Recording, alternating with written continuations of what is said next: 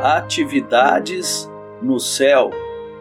Ele enxugará dos seus olhos toda lágrima.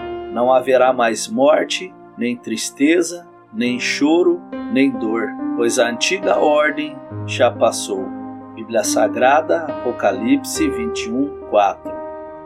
Você não ficará entediado no céu, pois você não será você mesmo no céu. O tédio surge do solo que o céu rejeita. O solo do cansaço, nossos olhos se cansam. Limitações mentais, excesso de informação nos entorpece. Egoísmo, perdemos o interesse quando o holofote vira para outras pessoas. Tédio, atividades sem sentido minam nosso vigor. Mas Satanás levará esses solos cheios de ervas daninhas consigo para o inferno. No céu, você estará para sempre livre com a mente perspicaz, foco infinito e tarefas que trazem honra a Deus.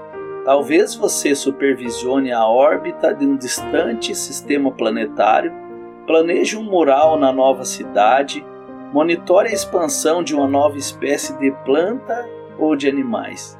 Conforme Isaías 9:7, ele estenderá o seu domínio e haverá paz sem fim.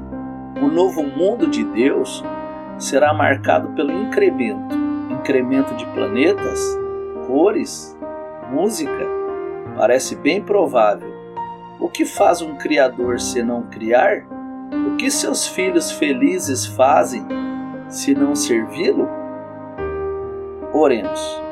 Senhor precioso e eterno, prometeste que aqueles que creem em ti viverão contigo para sempre no céu. Essa é a nossa viva esperança e o nosso anseio. Nós te serviremos ali com grande alegria e felicidade. Em nome de Jesus. Amém. Deus te abençoe. Fica na paz do Senhor Jesus.